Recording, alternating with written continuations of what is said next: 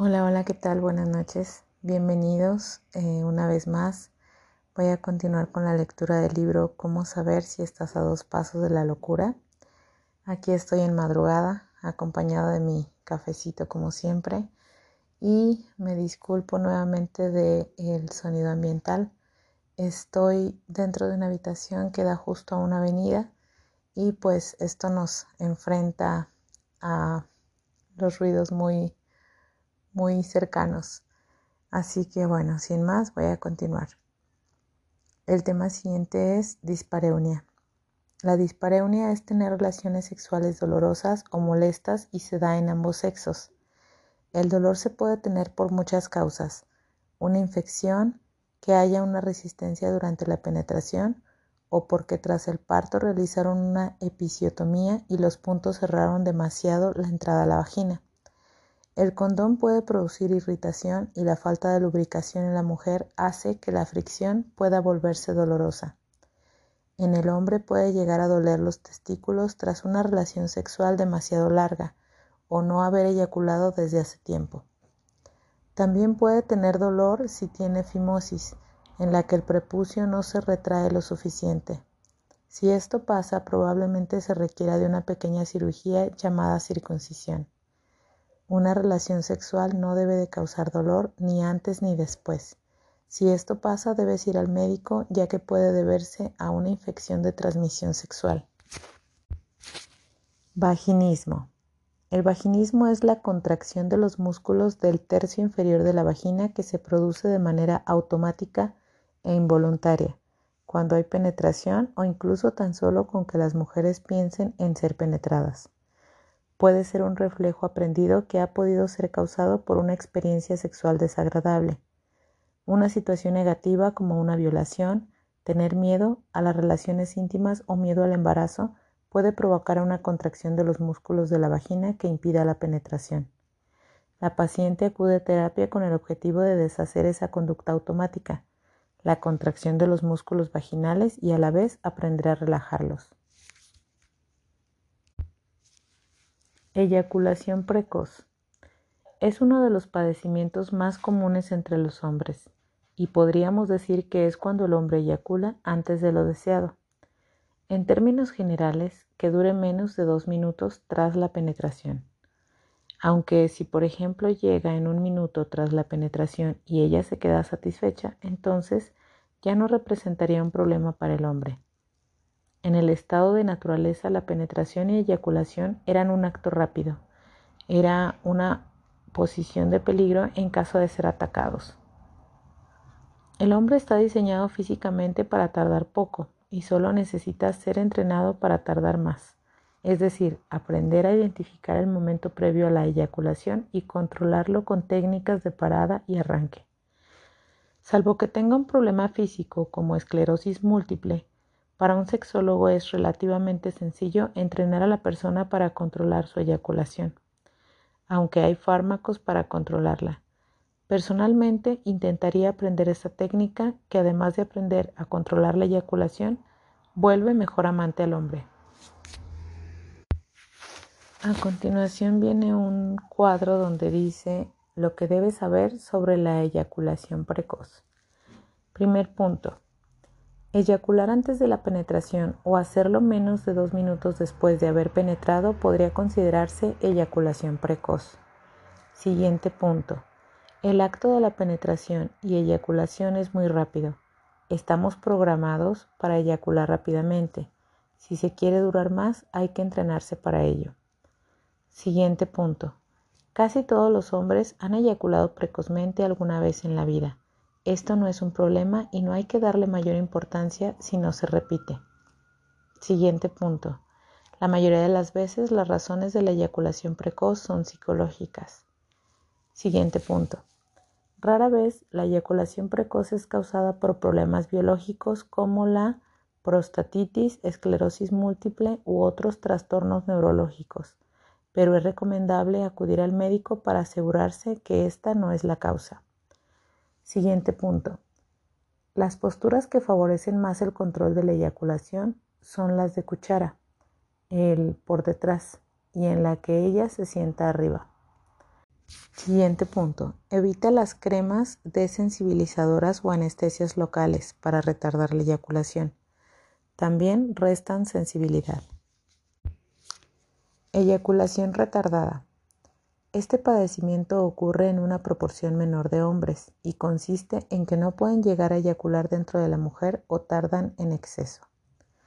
Muchos lo relacionan con algo positivo por aquella idea equivocada de que cuando más duren, mejor, pero la realidad es que puede provocar molestias y dolor en la mujer, hasta el punto de querer evitar repetir la relación. Las causas físicas de la eyaculación retardada se pueden deber a lesiones nerviosas, diabetes, o a la toma de fármacos antihipertensivos o antidepresivos. Entre los aspectos psicológicos que pueden provocarla están el obsesionarse con el momento de la eyaculación, la falta de concentración, ansiedad de tener una relación sexual o el miedo a no complacer a su pareja. Disfunción eréctil. Casi todos los hombres han pasado alguna vez por no haber podido tener una erección. Generarla es mucho más difícil de lo que parece, y no siempre todo funciona como es debido. Hacer que los conductos se llenen de sangre hasta el punto de elevarse apuntado hacia arriba es casi un acto de magia. No es sorprendente que en otras especies los machos dispongan de un hueso o báculo peniano que les ayuda a elevarlo.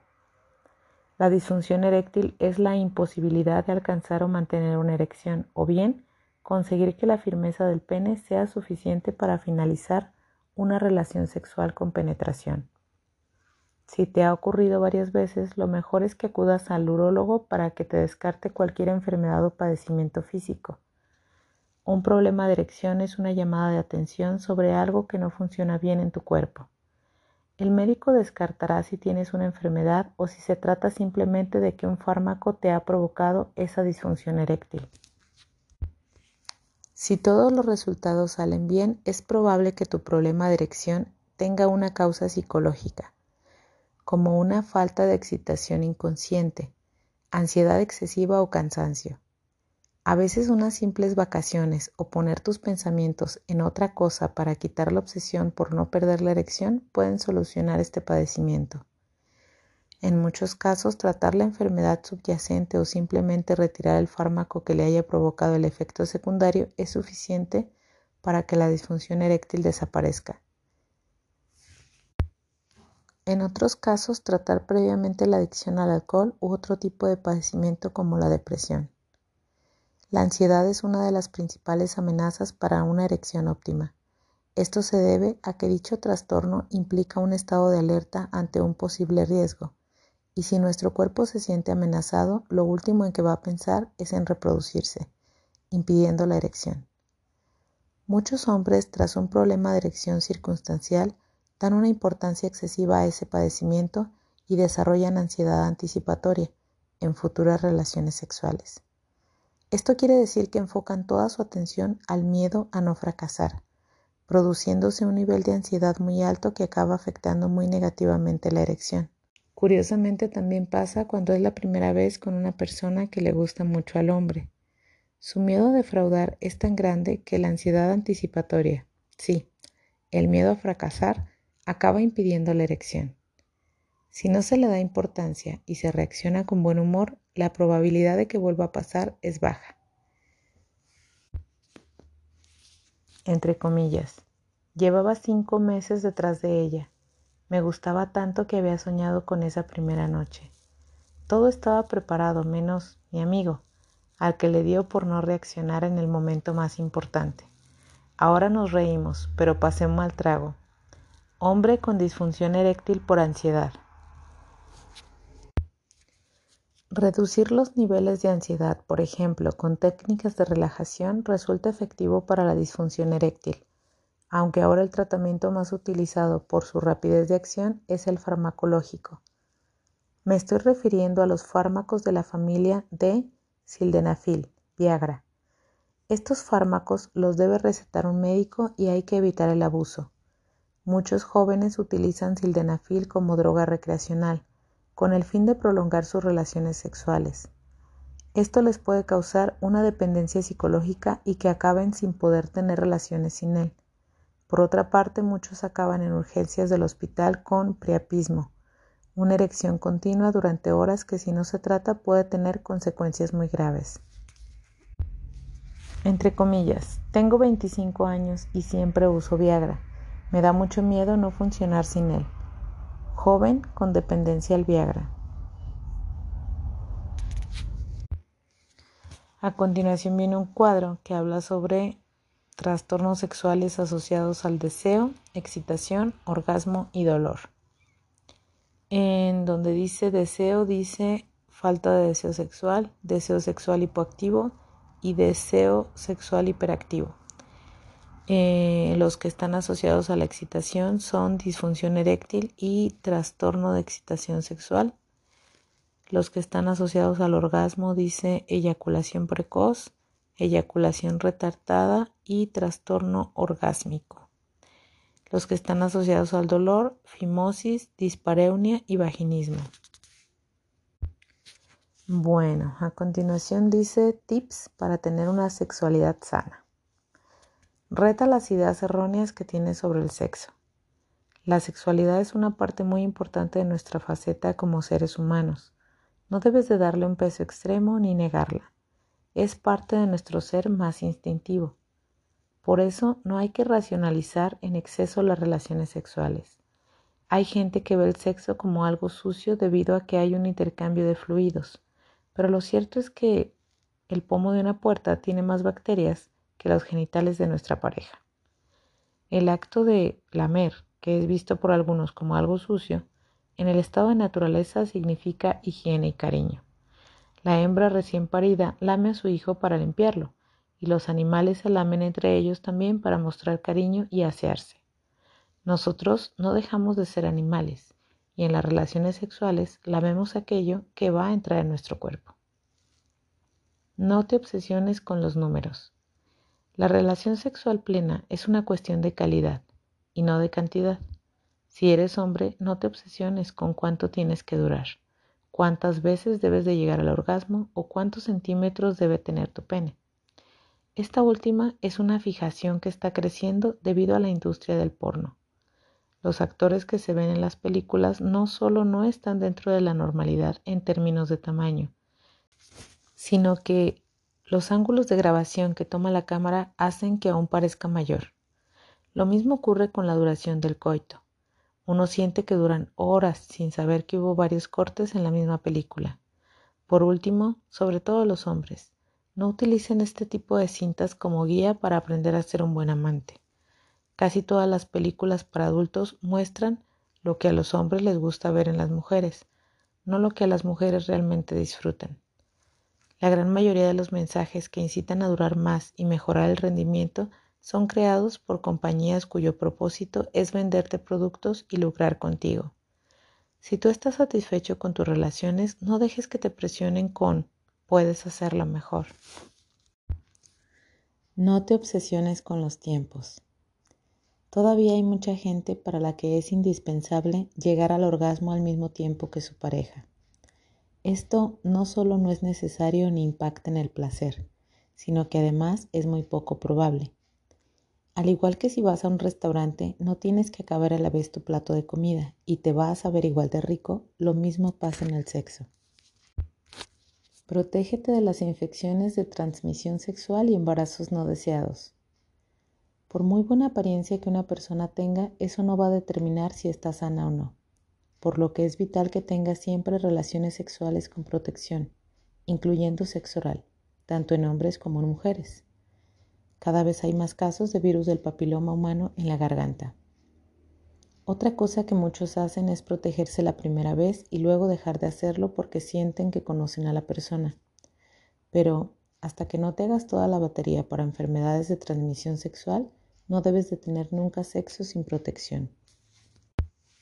Por otra parte, hay muchas opciones para que tú o tu pareja no queden embarazados.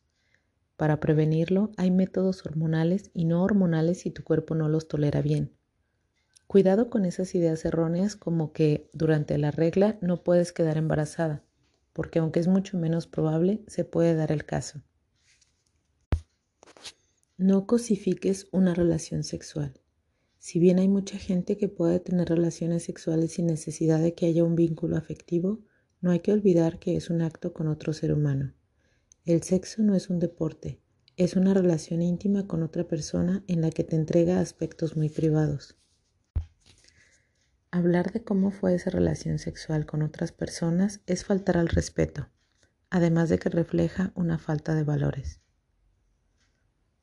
Concéntrate en todo tu cuerpo y el de tu pareja. Una relación sexual es como disfrutar un buen plato de comida. Lo hueles, lo observas y vas probando cada uno de los ingredientes sin ningún tipo de prisa. Comer corriendo y tragarse inmediatamente el alimento sin saborearlo es algo que no se debe de hacer. Y de la misma manera no debes tampoco de ir directamente al coito. Pues hacerlo es prescindir de una gran parte del placer que nos puede dar nuestro cuerpo y el de la otra persona. Practica los homenajes o autoerotismo. Cuando los hombres llegan a su primera relación con coito, ya se han masturbado, o como digo yo, se han dado un homenaje repetidamente y conocen perfectamente sus puntos de placer y cómo estimularlos. Desafortunadamente, aún hay muchas personas que llegan a su primera relación íntima sin haberlo hecho nunca antes. Satisfacer el deseo sexual requiere de un aprendizaje y autoconocimiento de las zonas de placer, y saber masturbarte es asignatura clave de este entrenamiento. Esta es una recomendación enfocada principalmente a las mujeres porque los hombres ya lo hacen. Haz los ejercicios de Kegel periódicamente. Los músculos del piso pélvico, también llamados músculos pubococcígeos, son una serie de músculos y ligamentos que cierran en forma de rombo la parte inferior de la cavidad abdominopelviana, sujetando la vejiga, el útero y el recto en la mujer. Es como si fueran una hamaca. Si pierden su fuerza, acaban moviendo estos órganos y causando incontinencia urinaria y prolapsos o caída de los órganos intraabdominales. Si practicamos los ejercicios de Kegel de una manera periódica, vamos a intensificar el orgasmo, controlar mejor la eyaculación y tener erecciones más firmes en el caso del hombre, y a poder contraer la vagina y con ello dar más placer a la pareja en el caso de la mujer. Acude a un experto si tienes un problema sexual. No pierdas el tiempo comprando remedios en Internet o preguntando a un amigo. Si tienes un problema en las relaciones sexuales, acude a un psicólogo o médico con una especialidad en sexología. ¿Por qué hay tanta gente traumatizada sexualmente? La enorme represión por parte de las distintas religiones e ideologías que han existido sobre la sexualidad ha hecho de una faceta natural y necesaria del ser humano un aspecto oscuro y prohibido. Si te digo que no pienses en una rana rosa, ¿en qué piensas? En una rana rosa. Por una parte, pensarás más en el elefante rosa, pero a la vez te sentirás mal por haber desobedecido las reglas. La sexualidad es parte de una vida sana, una fuente de placer, parte de nuestra naturaleza, de nuestro yo instintivo, además de ayudarnos a vincularnos afectivamente. Nuestra sociedad nos ha dicho constantemente que está mal. Si un niño se toca los genitales por pura curiosidad, todavía hay padres que le gritan y le dicen que ni se le ocurra. Me ha tocado ver hombres traumatizados porque a la edad de cinco años, por el simple hecho de tocar a su primita, de la misma edad los genitales, los acusaron de violadores. Entre comillas, tengo miedo de abusar de mi hija. No quiero que me pase lo mismo que cuando tenía seis años. Toqué a mi primita, abusé de ella. Fue un drama familiar y nos separaron hasta ahora. Se ha vuelto una obsesión. Hombre de 32 años. La mayoría de los traumas sexuales los han causado nuestra sociedad. Cuanto más restrictiva y más prohibitiva, más traumas creamos. No es sorpresa que muchos psicópatas que cometen actos criminales hayan tenido una educación sexual muy represiva. El sexo se volvió una obsesión en la que parte del ritual de compulsión implica abusar o humillar sexualmente a otra persona que es sucia por tener sexo. Bueno, pues voy a parar hasta aquí y espero continuar muy pronto. El siguiente tema sería adicciones. Como siempre, muchas gracias por escuchar y espero regresar pronto. Chao.